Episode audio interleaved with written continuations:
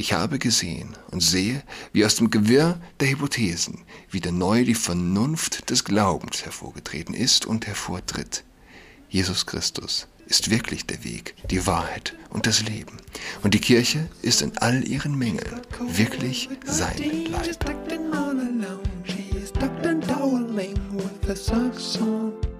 Hallo und herzlich willkommen zu Adrets Podcast. Mein Name ist Julian Adrat. Ein frohes neues Jahr an alle. Und ich wage eine Prophezeiung. Dieses Jahr wird alles nur nicht langweilig. Ein Jahreswechsel ist in Gewalt versunken. In noch nie dagewesener Gewalt. Es kann kein gutes Zeichen sein. Der Russe ist in der Ukraine eingefallen und die Westasiaten in den deutschen Städten. Aber ich will eigentlich gar nicht davon reden. Äh, am Donnerstag vielleicht. Es sei denn, es passiert bis dahin etwas noch krasseres. Äh, dies ist ein katholischer Podcast, ein christlicher Podcast und ich, ich wäre nicht katholisch geworden ohne Papst Benedikt, den 16. Und diesen Podcast gäbe es nicht ohne Papst Benedikt. Nie wird mich wohl ein Mensch noch einmal mehr prägen im Leben. Und in seinem ersten Jesusbuch im Vorwort, das er als Papst geschrieben, also in, in seiner Papstzeit, aber als Privatperson, nicht in, mit der päpstlichen Autorität, hat er einen Satz geschrieben, es steht jedermann frei, nee, es steht daher jedermann frei, mir zu widersprechen. Ich bitte die Leserinnen und Leser nur um jenen Vorschuss an Sympathie, ohne den es kein Verstehen gibt ein entscheidender Satz. Und äh, über diesen Satz bin ich auf ihn, auf das Jesusbuch aufmerksam geworden. Und die Lektüre hat mich sehr bewegt. Es war damals der Stammapostel, so heißt das Oberhaupt, so nennen sie das Oberhaupt der Neuapostolischen Kirche. Meine Familie ist neuapostolisch, war neuapostolisch. Ja, und äh, in einem großen Gottesdienst, dem, ich glaube, es war der Pfingstgottesdienst, da wird immer groß übertragen in alle Welt. Äh, und äh, vom Stammapostel also gehalten. Und er hat damals dieses, diesen Satz zitiert. Er hat also das Buch gelesen des deutschen Papstes. Er bittet um jenen Vorschuss und Sympathie, ohne den es kein Verstehen gibt. Und ich meinte, ich hätte mir gesagt, hey, wie, wie bitte? der, der liest den Papst, dann kann ich das ja auch. Letztlich, äh, als ich dann so weit war und katholisch werden wollte und das zu Hause gesagt habe, hat mein Vater mein Bett zersägt und verbrannt und im Wohnzimmerkamin, äh, im, Wo im Wohnzimmerkamin verbrannt. Und auch alle Bücher, die ich noch zu Hause hatte. Ich habe, ich wohnte dann in Berlin mittlerweile, äh, darunter auch ja, Bücher von Papst Benedikt. Ähm, es gab noch andere Faktoren, die letztlich mich dann zu dem ja, dahin geführt haben, katholisch zu werden. Mindestens genauso wichtige Faktoren. Aber am Anfang war also Papst Benedikt, stand Papst Benedikt und äh, ja, den, der Vorschuss an Sympathie. Um diesen Vorschuss an Sympathie kann man immer bitten. Jeder sollte darum bitten und ihn anderen gewähren. Ja. Ohne den gibt es kein Verstehen. Jetzt ist er tot. Ich hatte letzte Podcast-Folge wenige Minuten auf Twitter, äh, wenige Minuten zuvor auf Twitter gepostet, ehe die Meldung kam. Und die Folge hieß interessanterweise die Benedikt-Option. Der Freund, den ich letzte Woche übrigens in Hamburg besucht habe, wo ich die Benedikt-Folge, äh, Benedikt-Option-Folge im Hotel aufgenommen habe, der hat damals im Bundestag gearbeitet, als Papst Benedikt Deutschland besuchte und er hat mir kurzfristig noch über das Bundestags, über das Abgeordnetenbüro, FDP, eine Karte besorgt. Zur Messe im Olympiastadion. Ähm, er hat ein geistiges Vermächtnis, äh, Testament, geistliches Testament hinterlassen. Ich will daraus lesen. Wenn ich in dieser späten Stunde meines Lebens auf die Jahrzehnte zurückschaue, die ich durchwandert habe, so sehe ich zuallererst, wie viel Grund ich zu danken habe. Ich danke vor allen anderen Gott selber, dem Geber aller guten Gaben, der mir das Leben geschenkt und mich durch vielerlei Wirrnisse hindurchgeführt hat. Immer wieder mich aufgehoben hat, wenn ich zu gleiten begann, mich immer mir immer wieder neu das Licht seines Angesichts geschenkt hat. In der Rückschau sehe und verstehe ich, dass auch die dunklen und mühsamen Strecken meines Weges zu mir zum Heile waren und dass er mich gerade da gut geführt hat.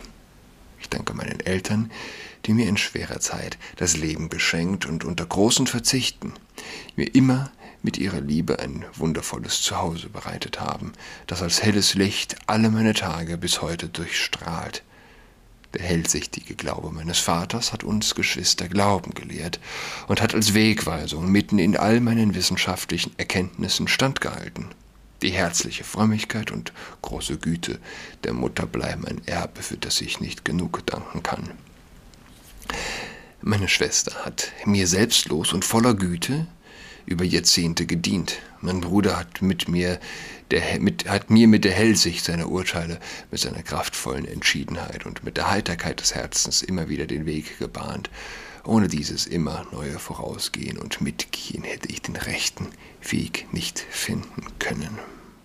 Von Herzen danke ich Gott für die vielen Freunde, Männer und Frauen, die er mir immer wieder zur Seite gestellt hat, für die Mitarbeiter auf allen Stationen meines Weges, für die Lehrer und Schüler, die er mir gegeben hat. Diese alle vertraue ich dankbar seiner Güte an. Und danken möchte ich dem Herrn für die schöne Heimat im bayerischen Voralpenland, in der ich immer wieder den Glanz des Schöpfers selbst durchscheinen sehen durfte. Den Menschen meiner Heimat danke ich dafür, dass ich bei ihnen immer wieder die Schönheit des Glaubens erleben durfte. Ich bete darum, dass unser Land ein Land des Glaubens bleibt. Und bitte euch, liebe Landsleute, lasst euch nicht vom Glauben abbringen. Endlich danke ich Gott für all das Schöne, das ich auf den verschiedenen Stationen meines Weges, besonders aber in Rom und in Italien, erfahren durfte, das mir zur zweiten Heimat geworden sind. Alle, denen ich irgendwie Unrecht getan habe, bitte ich von Herzen um Verzeihung.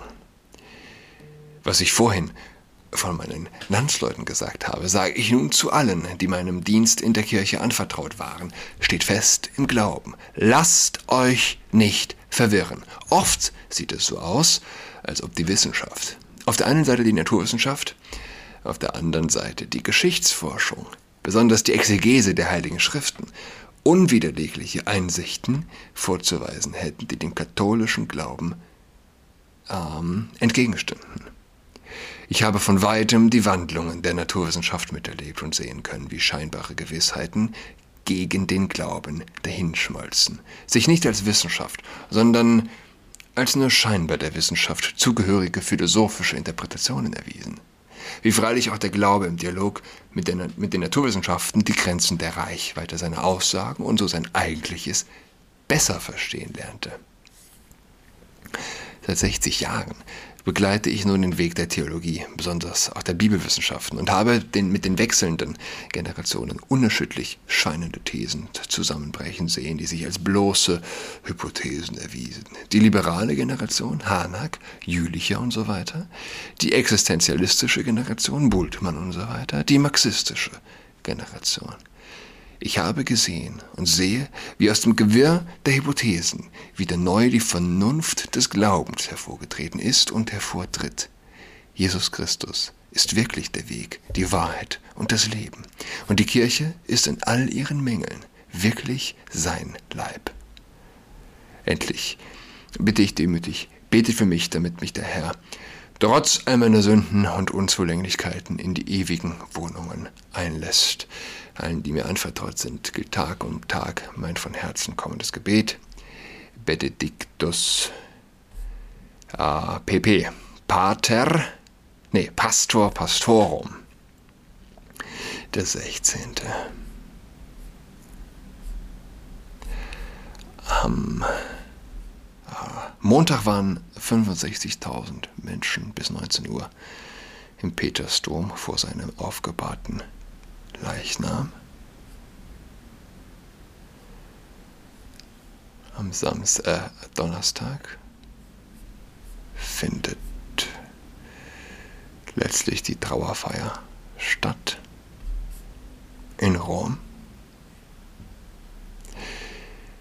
Ich stelle es mir ehrlich gesagt nicht einfach vor. Ja? Ein Leben lang den Abschied, äh, Abstieg, Abschied, ja, Abschied und Abstieg zu beobachten. Ein Leben lang zu beobachten, wie der Glaube erodiert. Derweil die Flugzeit zwischen London und New York die gleiche bleibt. Ja, acht Stunden, ein paar Minuten waren es 1961.